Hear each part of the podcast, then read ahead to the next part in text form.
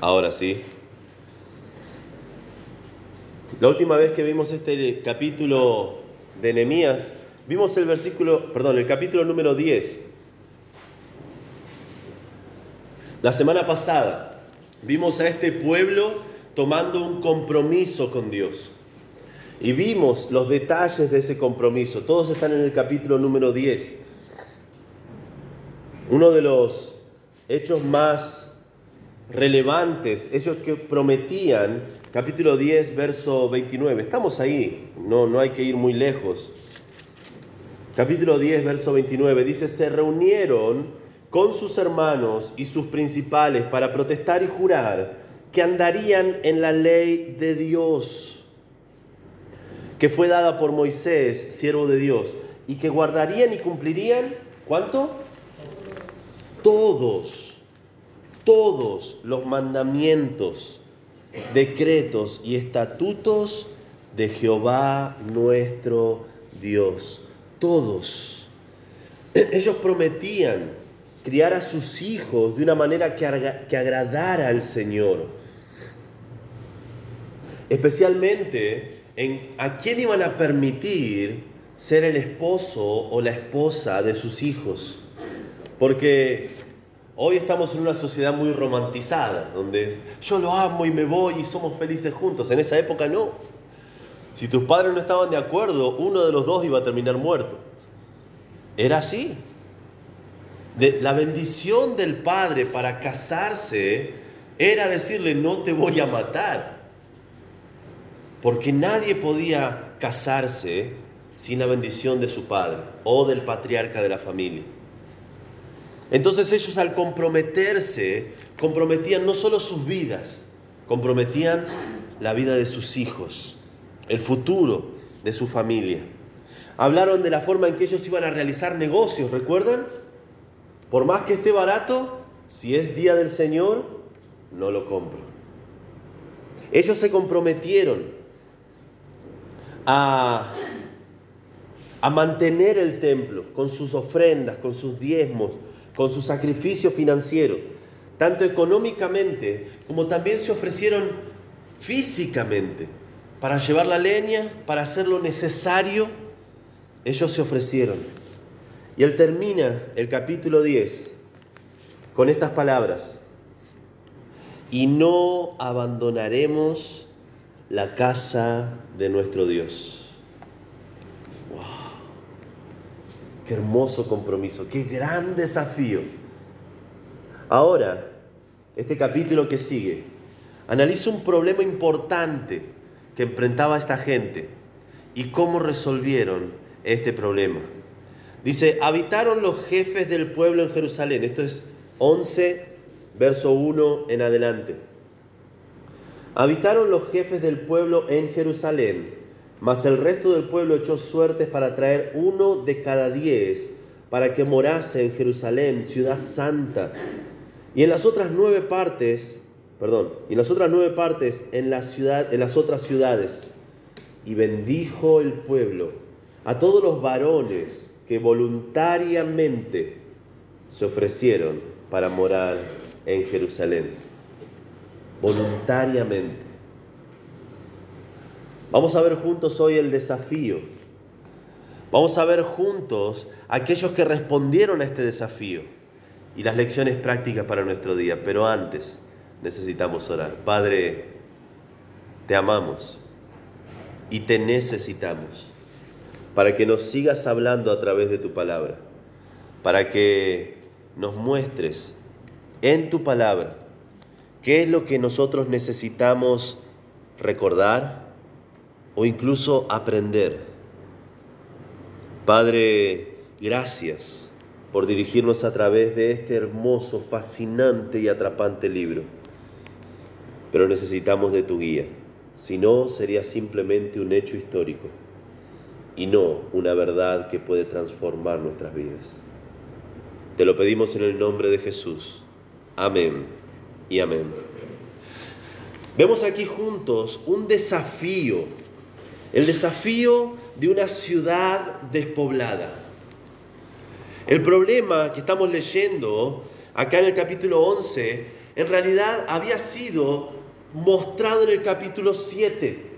Vayan conmigo por favor ahí, capítulo 7, versos 1 en adelante. Nehemías capítulo 7. Nehemías capítulo 7.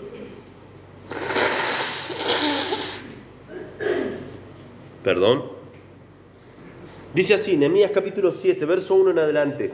Luego que el muro fue edificado y colocadas las puertas y fueron señalados porteros y cantores y levitas, mandé a mi hermano Hanani y Ananías, jefe de la fortaleza de Jerusalén, porque este era varón de verdad y temeroso de Dios, más que muchos. Y les dije, no se abran las puertas de Jerusalén hasta que se caliente el sol. Y aunque haya gente allí, cerrad las puertas y atrancadlas. Y señalé guardas de los moradores de Jerusalén, cada cual en su turno y cada uno delante de su casa. ¿Por qué todas estas precauciones? Recuerden, el muro se había completado, las puertas estaban puestas, la ciudad estaba segura, gloria a Dios. Pero había un problema.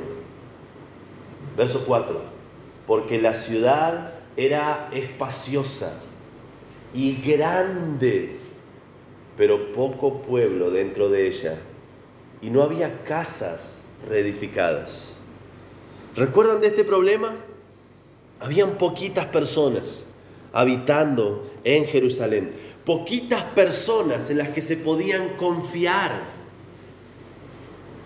Necesitaban ministros confiables, necesitaban familias confiables, necesitaban personas confiables. Y eran pocos en los que se podía confiar. Y entonces eran pocos los que vivían dentro de la ciudad. Los que viajaron a Jerusalén, yo todavía no fui. Me habían regalado un viaje, tenía que poner creo que 200 dólares. Y estábamos arañando el final de la olla, entonces no, no se podía. Pero mis amigos que fueron, ellos me cuentan, Leo, no te das una idea, Jerusalén es chiquitita, es chiquitita. Es más, la parte de la ciudad de David y toda la ciudadela no es grande, es chiquitita, es como un barrio. Sin embargo, a pesar de que ellos me dicen es chiquitita, obviamente, comparada con la ciudad de Buenos Aires, comparado con San Miguel, comparado con el conurbano, es una ciudad chiquitita. Y dice que había poco pueblo. Imagino, ¿vieron la cabeza de un pelado cuando tiene poquitos y todos repartidos y se ven? Hay ilustraciones acá. Poquitos, no, no son muchos, son poquitos. Eran tan poquitos que tenían que hacer guardia para proteger la ciudad como centinela enfrente de su casa. Estaba tan repartida que podían elegir dónde vivir y se habían distribuido para ser eficientes en la defensa. Este problema seguía persistiendo Vimos el avivamiento, vimos el pacto del pueblo de Dios en el capítulo 10.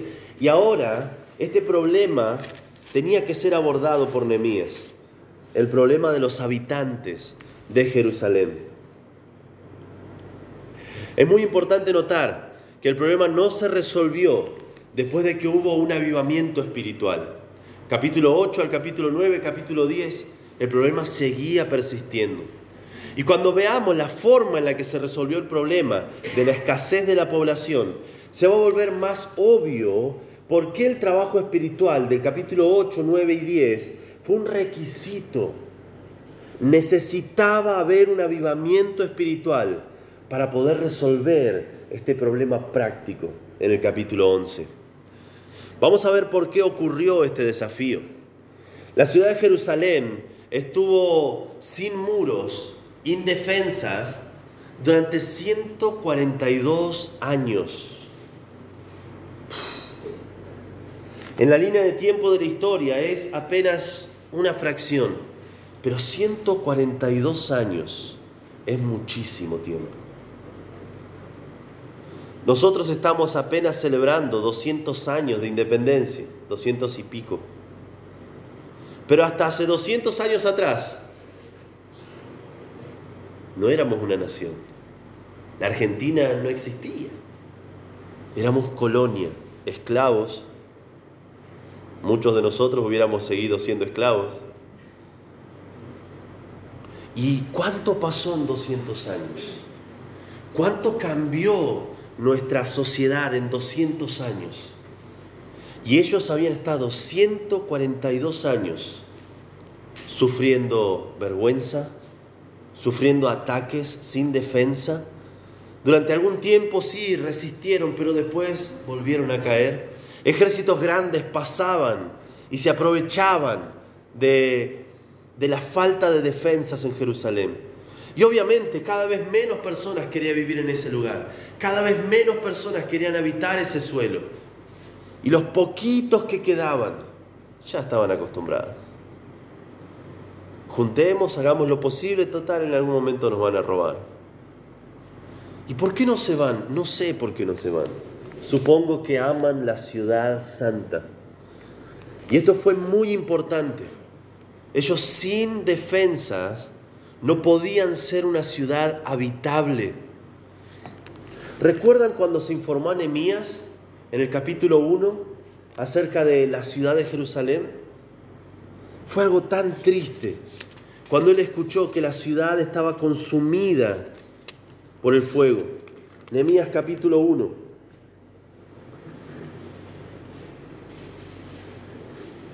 Luego de que Nehemías preguntó por la, la, ciudad de Jerusalén, verso 3, Nehemías capítulo 1, verso 3, dice, y me dijeron el remanente de los que quedaron de la cautividad, allí en la provincia están en gran mal y afrenta, y el muro de Jerusalén derribado y sus puertas quemadas a fuego.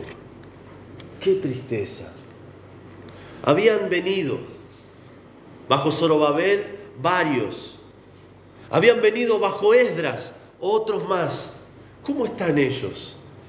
¿Cómo están los que volvieron de la cautividad? Están en vergüenza. El muro está derribado. Las defensas son nulas.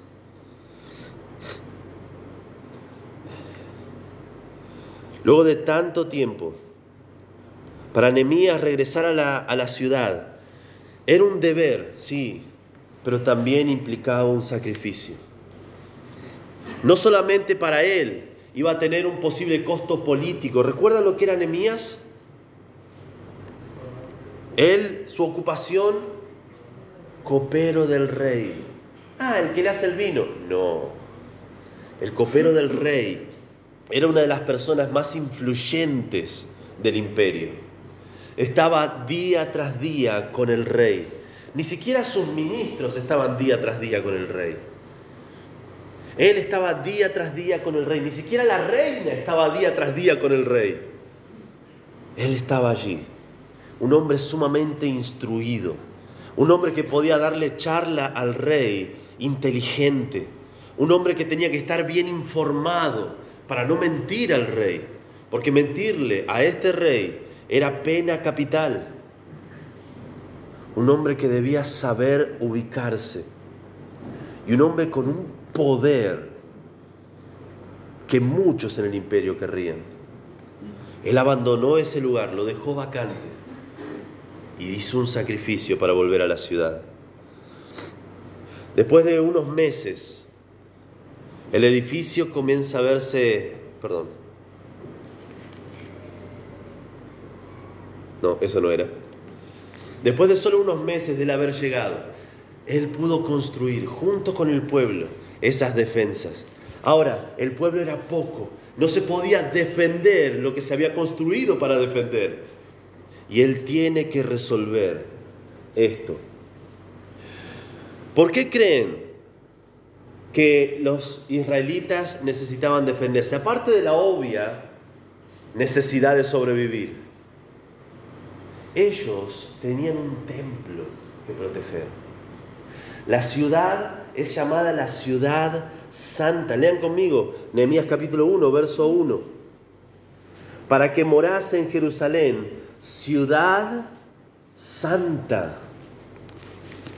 Era necesario que ellos habiten en Jerusalén para proteger la ciudad santa.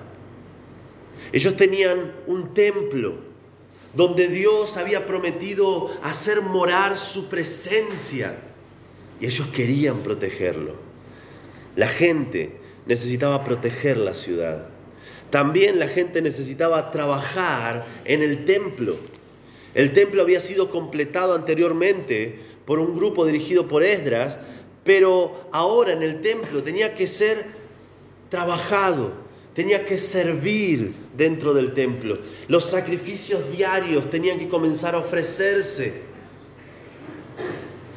Ellos tenían que estar allí para completar la obra que Dios le había llamado a hacer.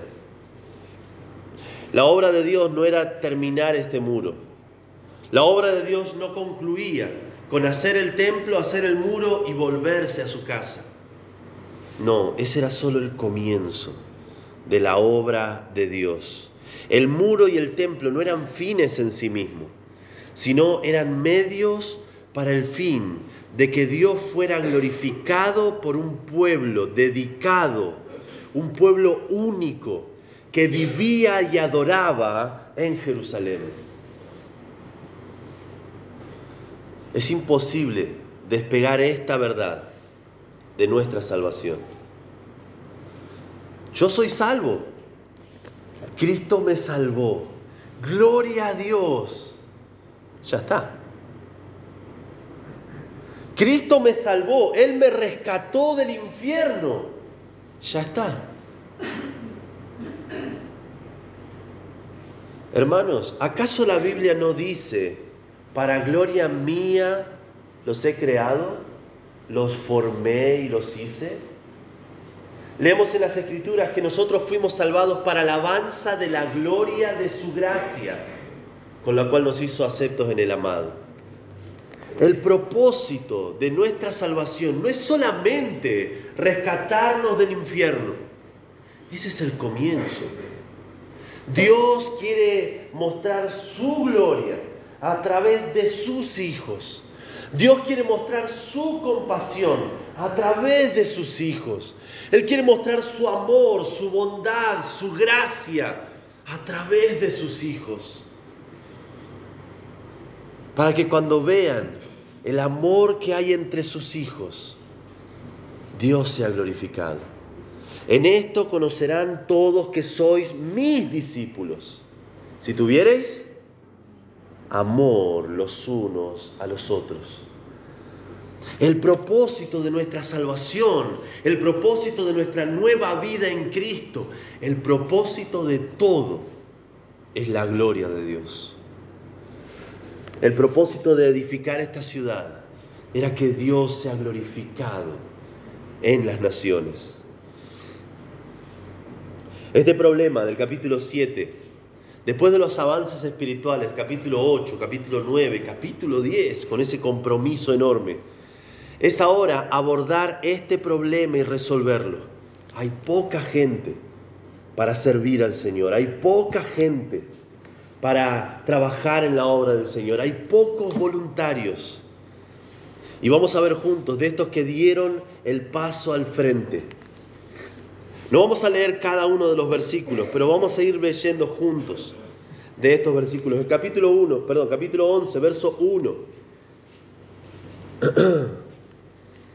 Vamos a ver juntos cinco grupos que destacan de manera especial en esta mañana. Primero, los que se ofrecieron como voluntarios. Leemos en el verso 1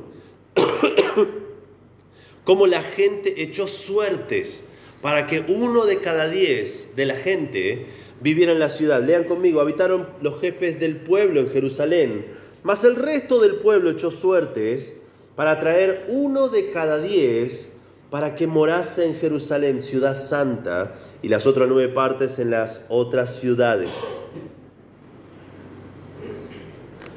Es interesante que justo en el capítulo anterior la gente había prometido diezmar sus posesiones, uno de cada diez. Eso es un diezmo. Si yo gano mil, cien son para el Señor. Eso es un diezmo. Y ellos habían prometido dar el diezmo de sus posesiones en este capítulo anterior para el mantenimiento del templo. Y ahora están dando un diezmo de ellos, de los que son ellos. Somos diez, de los diez uno se queda en Jerusalén. Uno va a estar ahí. La décima parte de ellos para mantener la ciudad, para proteger la ciudad. Y dice el verso 2, y bendijo el pueblo a todos los varones que voluntariamente se ofrecieron para morar en Jerusalén. Recuerden, ¿cómo era la ciudad? Grande y espaciosa. ¿Cómo era el pueblo que la habitaba? Muy poco. Y ahora de este pueblo que estaba ahí trabajando, de estos que se estaban esforzando, de cada 10, uno. De cada 100, 10. Y se echaron suertes. Esto de echar suertes no es algo pagano. Echar suertes. Ellos estaban tan conscientes, tan seguros de que Dios es soberano, que ellos podían confiar de que la suerte estaba en manos del Señor. No es que echaban suertes con la quinela nacional. Señor, yo soñé con alguien pasado de copas, que salga el 14, Señor. No. Señor, yo soñé que me caía, entonces le voy a jugar. ¿A qué número la caída? Ah. 50 y 6. Ok. 56. Dios va revelando los corazones. no. Pero hay personas que le piden al Señor porque la Biblia habla de la suerte. No era esa suerte. Probablemente por familias. Si eran 10 en la familia, se metían los nombres de los 10, sacaban el de uno y ese quedaba con su familia. Si eran 100, sacaban 10 nombres. Según las familias, se echaban suertes. Ahora, en el, en el verso 2, perdón, hay una diferencia. Porque dice que el pueblo bendijo a los que voluntariamente se ofrecieron para morar en Jerusalén. El 10% de toda la gente que estaba no era suficiente. No era suficiente. Entonces hubieron personas que se ofrecieron. No me tocó en la suerte. Alguno imagino que cuando le tocó en suerte dijo, sí, yo quería estar en Jerusalén.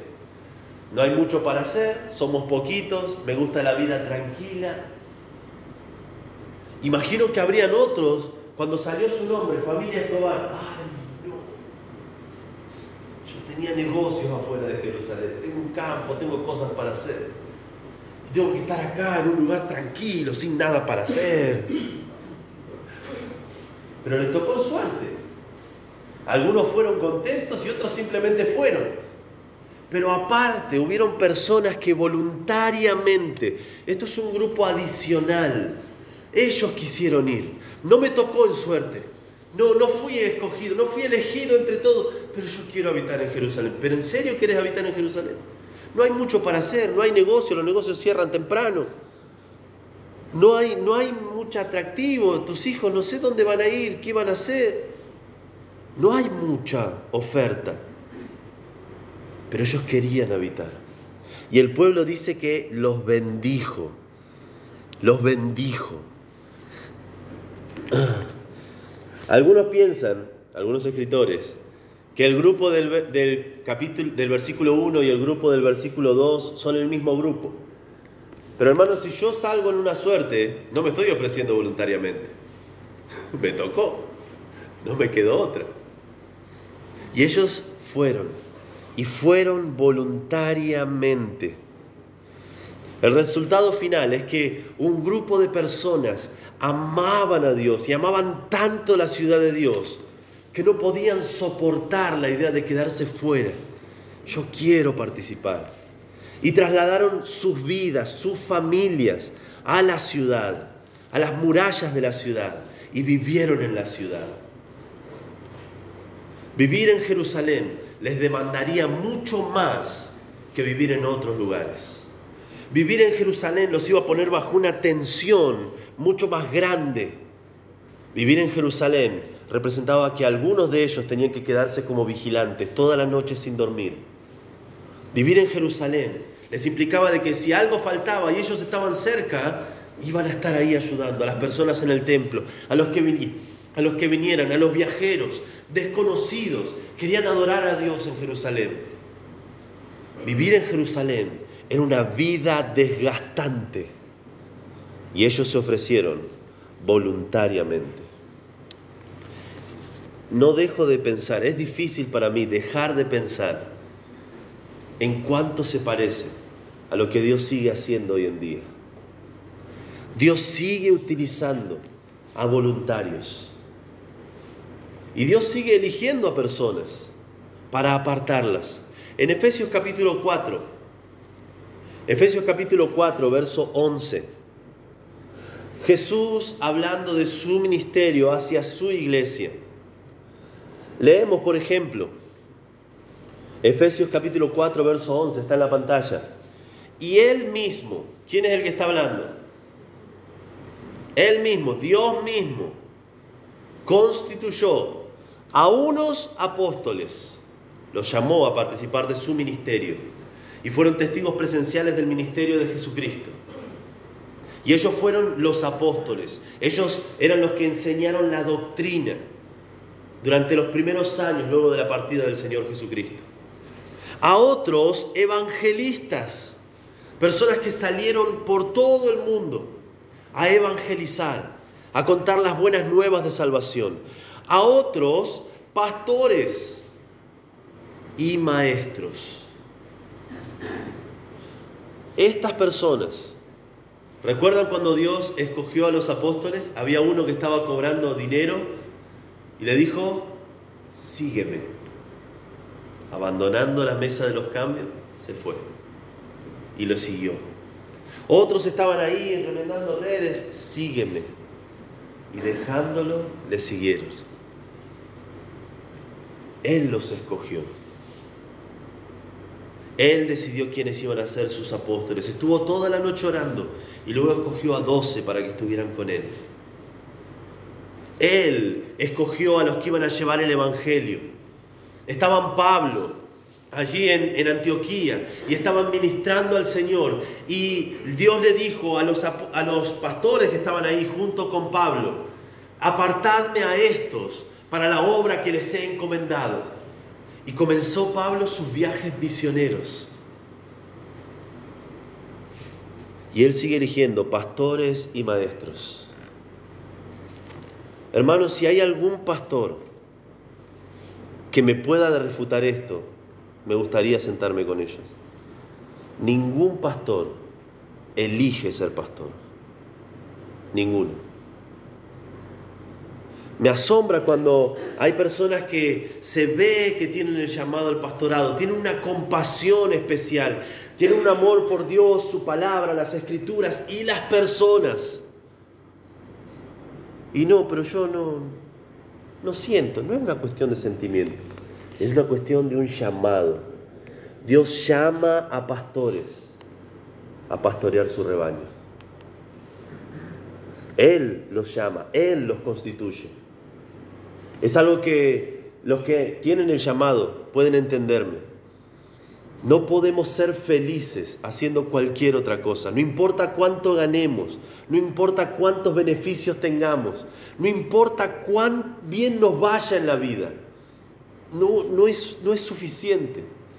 Recuerdo estando siendo sodero, yo era sodero, y quería ser de los mejores soderos que podían hacer, y hacía mi trabajo con, em, con empeño, con esmero.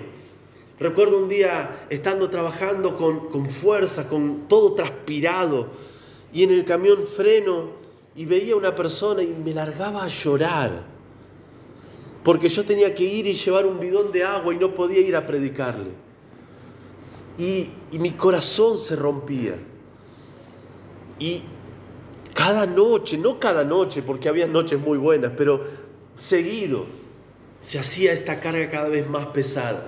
¿Y quién, quién va a pastorear esta iglesia? No, el pastor tal se, se murió y ya no hay nadie. Que, ¿Y quién va a pastorear esa iglesia? No, y el pastor tal se vuelve, se vuelve a su país. ¿Y a quién dejó? No, a nadie. ¿Y quién va a pastorear? Y mi preocupación, mi afán era, ¿quién iba a cuidar de esas personas? Iba a mi pastor y le decía, pastor, qué, ¿por qué hacen esto? ¿Por qué no preparan a alguien que se quede y, y que cuide a las personas? Mi pastor sabía, porque él había pasado por lo mismo. Oh, Leo, qué ores. Y lloraba para que alguien vaya, para que alguien esté, para que alguien... Porque yo no quería ser pastor, no le conté eso. Yo no quería ser pastor. Yo había estudiado y me había comprometido a ser predicador, nada más. Mi meta era predicar y viajar y, exponer las escrituras y, terminar de acá, hermanos, qué lindo, me tengo que ir porque hay un viaje y tengo que ir a tal lugar y volver a predicar. Y... Ese era mi, sueño, lo que yo quería. Y le iba y le decía, pastor, ¿y quién va a quedar en tal lugar? No, no hay nadie. ¿Cómo puede ser? Y yo le decía, Señor, envía a alguien, que vaya alguien. y, oraba, insistía, que vaya alguien, que vaya alguien, que vaya... Ay, no. Señor, yo no. Estas eran mis conversaciones con Dios. Yo ya tengo planes. Yo ya, quiero hacer otra cosa.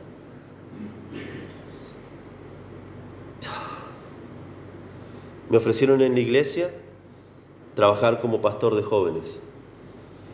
Y yo dije, yo quiero predicar, no quiero ser pastor de jóvenes, pero bueno, es lo que hay que hacer para predicar, lo voy a hacer.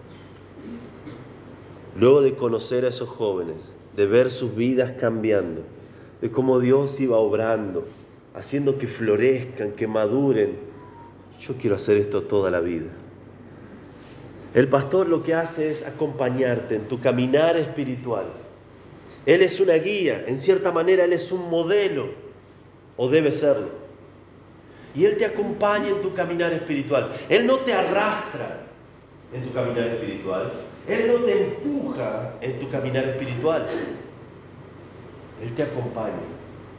Y si vos soltás la mano y querés ir por otro lado, Él no puede obligar. Pero si vos volvés y decís, yo quiero caminar con el Señor, Él vuelve a abrazar. Y caminamos juntos. Hasta que se vuelve difícil. Y caminamos juntos por el momento difícil. Y nos apoyamos juntos. Y seguimos juntos. Y cuando un pastor que ama al Señor y ama su palabra y ama la congregación, te ve tener éxito en tu vida espiritual, eso es toda su recompensa. No quiere más, no necesita más. Conocer a personas que de niños venían a la iglesia y luego siguen creciendo y aman al Señor y luego conocen a su pareja en el Señor y tienen su propia familia y caminan en el Señor. Juan dice, no tengo mayor gozo que este el oír que mis hijos andan en la verdad, sus hijos espirituales. Y ningún pastor tiene mayor gozo que ver a su congregación que camina en la verdad, que ama al Señor, que valora las escrituras. No hay mayor recompensa que esa. Pero es algo que no elegimos hacer. Dios elige por nosotros y nos rendimos a lo que Él quiere. Y es lo mejor. ¿Recuerdan cómo es la buena voluntad de Dios? Agradable y perfecta. Romanos capítulo 12. La buena voluntad de Dios es agradable, es perfecta. Y cuando seguimos al Señor en su voluntad, eso es agradable y perfecto. Ahora, eso es el versículo 11. Efesios capítulo 4. Miren el versículo 12 a fin de perfeccionar a los santos. Para eso existen pastores y maestros. Para eso existieron los apóstoles. A fin de perfeccionar a los santos. La palabra perfeccionar es la idea de llevar a la madurez a los santos. Para la obra del ministerio. Para la edificación del cuerpo de Cristo se echaron suertes, yo no decidí y Dios escogió. Pero también personas voluntariamente, en Nehemías capítulo 11, se ofrecieron para habitar en Jerusalén. Y hay personas que cuando están madurando, ellos hacen la obra del ministerio. El pastor no hace la obra del ministerio. ¿Creen realmente que la obra del ministerio es estudiar y enseñar y modelar? ¿Eso es la obra del ministerio? No. La obra del ministerio es ser compasivo con el que necesita. La obra del ministerio es suplir una necesidad y hacerlo con amor. La obra del ministerio es compartir a Dios a un mundo perdido, su compasión, su bondad, su amor, su perdón. Y ustedes hacen la obra del ministerio. Ustedes son los que hacen la obra del ministerio. En sus vidas personales hacen la obra del ministerio. Cuando se comportan de manera digna, cuando hacen sus negocios con honestidad, cuando crían a sus hijos en el temor del Señor, cuando buscan ser justos, misericordiosos, están haciendo la obra del ministerio. Cuando deciden amar a su familia, a su esposa, a su esposo, y de esa manera modelar la relación de Cristo con su iglesia, están haciendo la obra del ministerio. Al vivir en santidad, están haciendo la obra del ministerio. Y hay otros que dan un paso más y deciden trabajar en la obra en la iglesia. Y hermanos, no es conveniente para ellos. Las personas que trabajan a cargo de algún ministerio en una iglesia, ¿saben cuánto cobran? Esto todo lo quieren saber, ¿no? ¿Saben cuánto dinero le damos? ¿Están listos? Cero. Cero. ¿No lo hacen por dinero? No. No lo hacen por dinero. Es más, muchos de ellos, si no la mayoría, y casi todos diría yo, de su propio bolsillo, están proveyendo para las necesidades de su ministerio. Pero no conviene, no. Y se pasan horas y horas trabajando, horas y horas, que podían dedicarlo para recrearse, podían dedicarlo para viajar, para descansar, porque trabajan aparte de trabajar en la iglesia. Y la dedican, se sacrifican para la obra del ministerio. Y posponen cumpleaños, no van a hacer cosas que todos ustedes harían por la obra del ministerio. Pero no conviene, es una locura. Es como querer ir a vivir a Jerusalén. No conviene. Es una locura. ¿Por qué hacen esto? ¿Por qué van a Jerusalén? ¿Por qué pasan noches sin dormir? ¿Por qué tienen desperdicio económico para otros? ¿Por qué no están ganando tanto como los que están afuera? ¿Por qué no disfrutan de la seguridad como los que están afuera? ¿Por qué no disfrutan de una noche de descanso como los que están afuera? Simplemente porque aman la santa ciudad. Como los voluntarios en nuestra iglesia y en otras iglesias aman al Señor. Es la única motivación. No hay otra motivación más que amar al Señor. Y si hubiera otra motivación, ¿saben qué? Se aburren, se cansan y abandonan. Porque no te aplauden tanto como quisieran. No te reconocen tanto como quisieran. Si no, pregúntenle a nuestros diáconos. ¿Cuántas veces se los aplaude por domingo? y a veces, pobre, los veo corriendo de un lado para el otro, amacándose y haciendo para... No los vemos. Pero ahí están. Es difícil.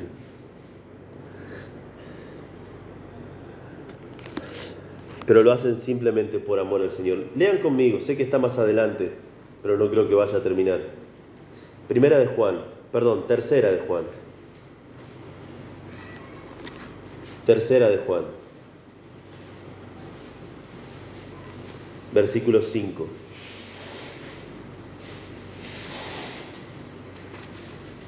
Tercera de Juan.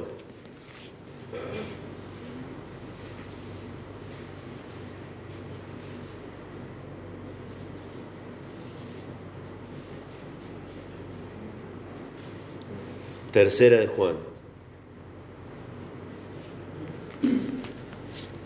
Dice así, tercera de Juan, verso 5.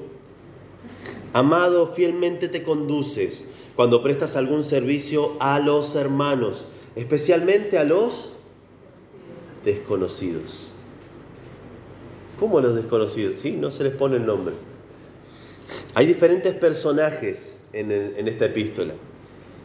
Y estos son los desconocidos, los sin nombre, los cuales han dado ante la iglesia testimonio de tu amor y ahora vienen a encaminarlos como es digno de su servicio a Dios. Son desconocidos y sirven a Dios. Hasta ahora es lo único que sabemos de ellos. Para que continúen su viaje. Es decir, tienen una tarea. Miren la motivación de estas personas. Verso número 7 porque ellos salieron por amor del nombre de Él. No salieron por dinero, no salieron por reconocimiento. Es más, se los nombra y ellos son los desconocidos. El único nombre que ellos quieren que sea adorado es el nombre de Él. Es el nombre que ellos aman. Aman al Señor, aman su nombre, aman su obra. Y es la única motivación que necesitan. Los que trabajaron voluntariamente dentro del templo, también los vamos a ver.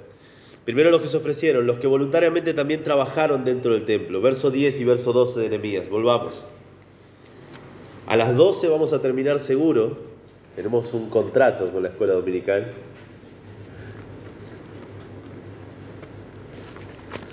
Dice así, Nehemías capítulo 11, verso 10 y 12. De los sacerdotes, Jedaías, hijo de Joyarib, Jaquín, Seraías, hijo de Hilcías, hijo de Mesulam, hijo de Sadoc, hijo de Merayot, hijo de Aitó, príncipe de la casa de Dios y sus hermanos, los que hacían la obra de la casa, 822, y Adaías, hijo de Jeroham, hijo de Pelaías, hijo de Asmi, hijo de Zacarías, hijo de Pasur, hijo de Malquías. Aquí hay un grupo de personas que se preocuparon por los sacrificios y se prepararon para la adoración. Ellos manejaron todos los detalles que acompañaban la expresión de su fe y obediencia en la ley de la que ellos estaban. Ellos estaban en el Antiguo Testamento. Ellos seguían haciendo los ritos y sacrificios. Y ellos se preocuparon por eso. Había una necesidad de que la gente viviera dentro de las murallas de la ciudad y realizara estas tareas. Y estas personas estaban dispuestas.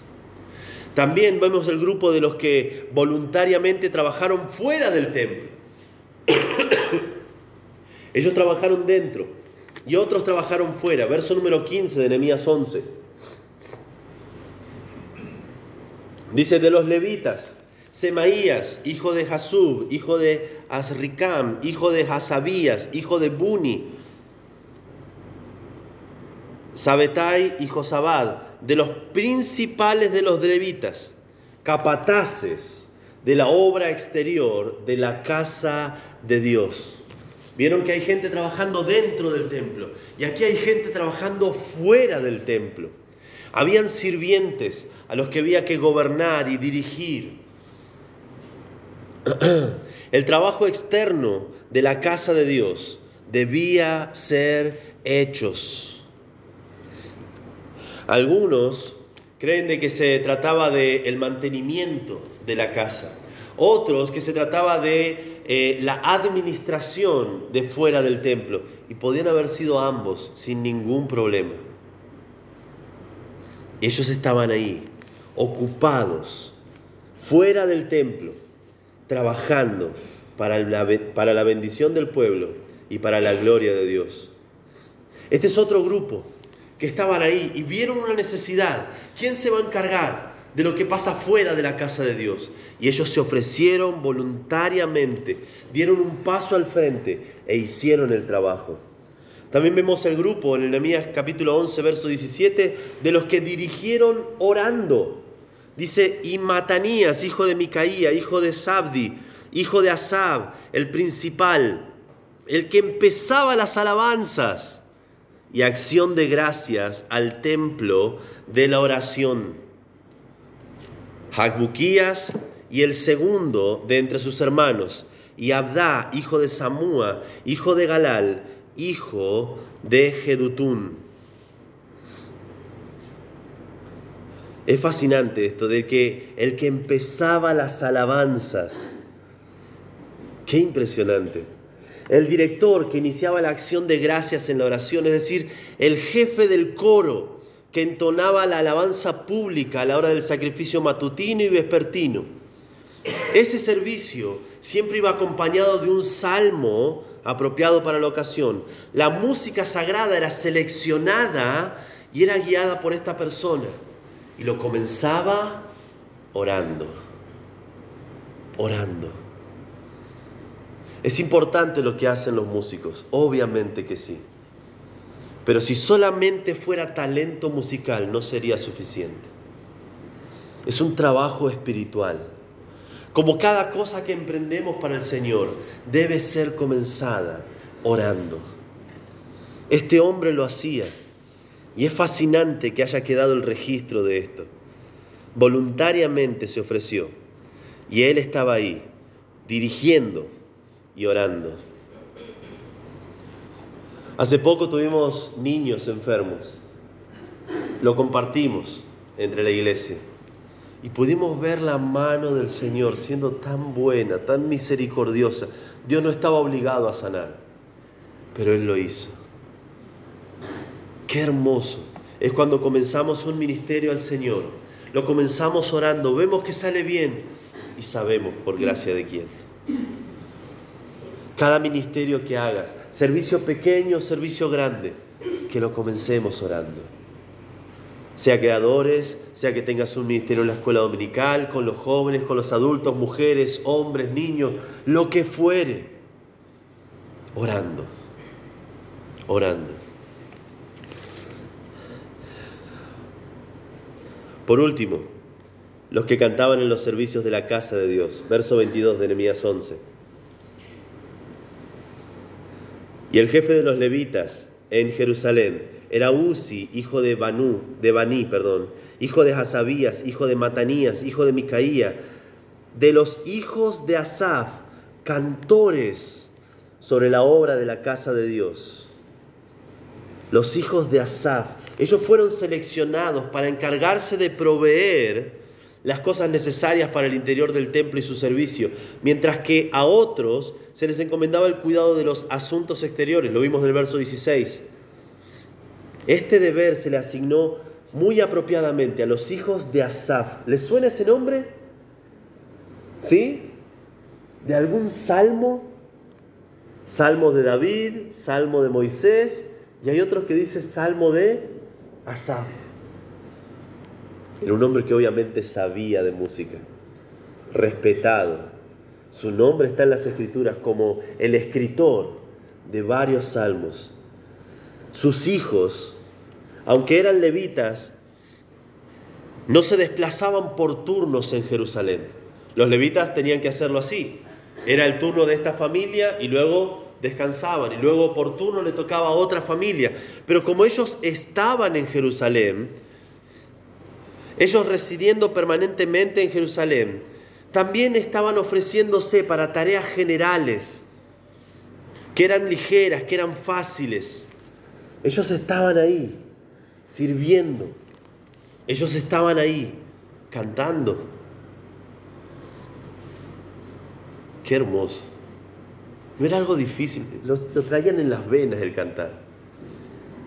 En la familia, eran familia de músicos. Y estaban ahí cantando. No les correspondía, pero ellos querían hacerlo. Lecciones prácticas. Ya son las 12 en punto.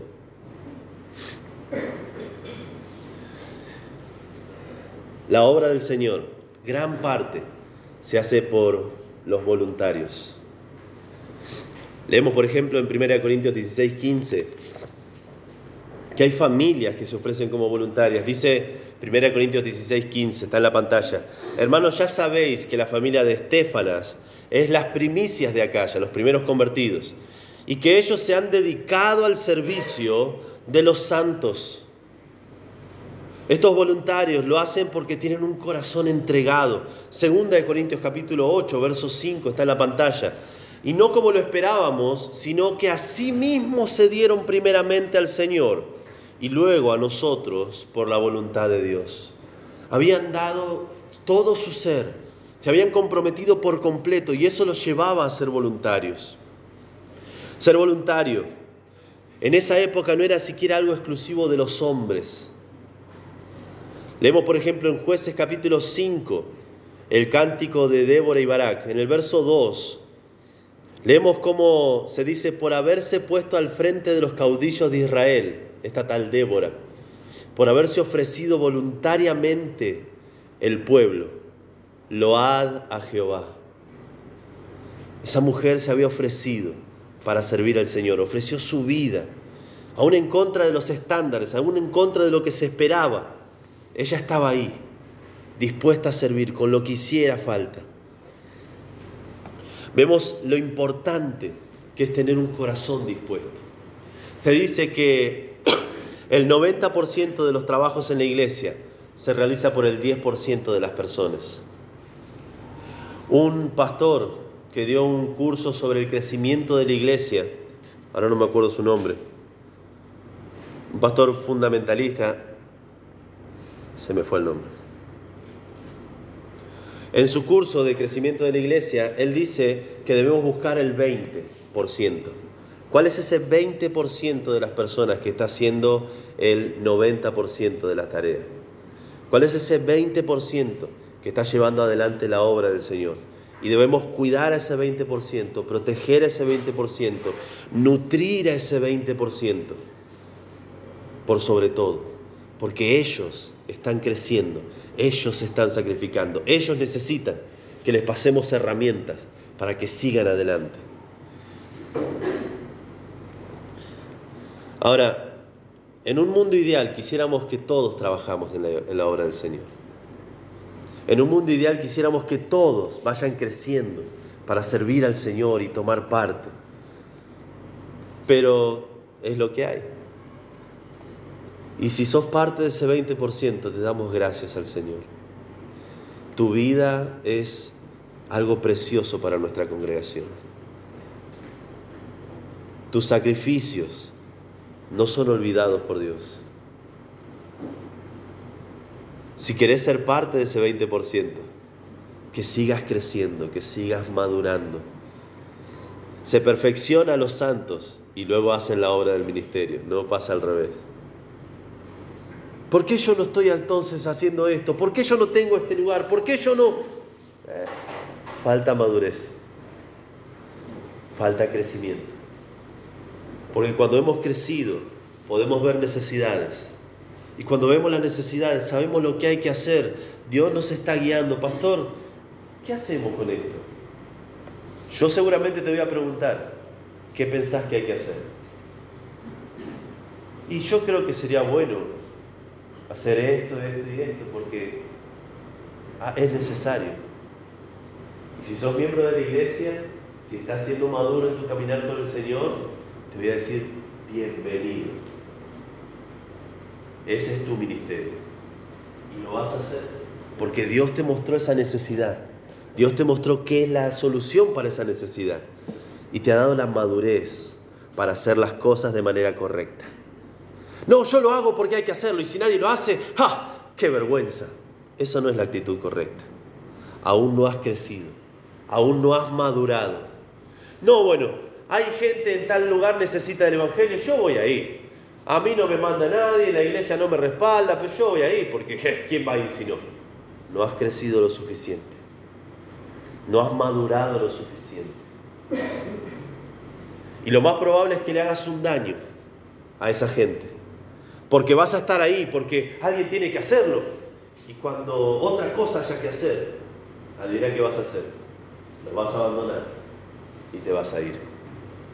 Y si empezás un ministerio porque alguien tiene que hacerlo y no, y hay que hacerlo y con la motivación equivocada, Lo vas a comenzar y luego va a haber otra cosa que va a llamar tu atención y lo vas a abandonar. Madurez es necesaria para servir al Señor, perfeccionar a los santos y ellos hacen la obra del ministerio. ¿Por qué? Porque la motivación de estos santos que han madurado, que han crecido, no es que hay una necesidad y hay que hacer algo. La motivación de estos santos no es la crítica, no es la envidia. La motivación de estos santos es la que vimos en tercera de Juan. Está en la pantalla. Ellos no les interesa ser conocidos ni reconocidos. Estos santos se los menciona como desconocidos. Y su motivación es la obra de Dios y el amor por Dios. En Hebreos capítulo 6, verso 10, dice, porque Dios no es injusto para olvidar vuestra obra y el trabajo de amor que habéis mostrado hacia su nombre. ¿Cómo mostramos amor hacia su nombre? Habiéndole servido a los santos constancia y sirviéndoles aún. Mi amor por Dios no cambia, mi entrega al Señor no cambia y mi compromiso con Él no cambia. ¿Por qué no cambia? Verso número 7 de tercera de Juan. Porque ellos salieron por amor del nombre de Él su amor es por el Señor. Aman al Señor. Siguen al Señor. ¿Por qué hacen esto? No les conviene. Voluntarios en nuestra iglesia, yo sé que no les conviene. Pero sé que aman al Señor tanto. Sé que ven estas necesidades y quieren ver el nombre del Señor en alto. Que es imposible para mí decirle no lo hagas. Me ha tocado de ver personas cansadas, agotadas, casi vacías de fuerzas. Y decirle, hermano, no lo hagas más. Tenés mucho para hacer, tenés que dejar algo por tu salud. Sí, pastor, pero estoy bien, estoy bien, yo puedo. Y yo le digo, sería bueno que dejes de hacer esto. Déjame que yo lo hago por un tiempo. No, pero no, y bueno, y después los tengo atrás mío diciéndome, pastor, no, así no, yo lo hago así, mire, hagámoslo de esta manera. Digo, ah, no estaba cansado, sí, sí, pero ya descansé, ya dormí. Y lo vuelven a tomar y lo vuelven a hacer. Nunca, por una convicción teológica, por lo que dice en Efesios capítulo 4, nunca me vas a ver diciéndote, por favor, hermano, necesitamos que hagas esto. Jamás. Lo que vemos en las escrituras es, hermano, por favor, deja de hacer eso. Ellos están sirviendo al Señor. Su motivación no viene porque alguien lo invita. Su motivación es el amor por el nombre del Señor. Y eso jamás se apaga. Es la manera en la que ellos sirven al Señor. Es la manera en la que ellos aman al Señor. Es la manera en la que ellos adoran al Señor. Para eso venimos. Para eso estamos, para eso existimos, para adorar a nuestro Señor. Padre, te amamos y te damos gracias por las lecciones que vemos en el libro de Nehemías. Cómo estas personas ofrecieron sus vidas por completo, como un acto de adoración a ti, para proteger la santa ciudad, para que la adoración a tu nombre sea constante, continua, que no se detenga, para que otros puedan venir y adorar al Señor con libertad. Lo hacían en esa época, lo hacemos hoy en día con la misma motivación, por amor de tu nombre. No nos mueve otra cosa, no queremos otra cosa, no esperamos otra cosa que tu nombre sea exaltado. Para eso es que nosotros te alabamos y te servimos. En el nombre de Cristo Jesús. Amén y amén. Vamos a ponernos de pie.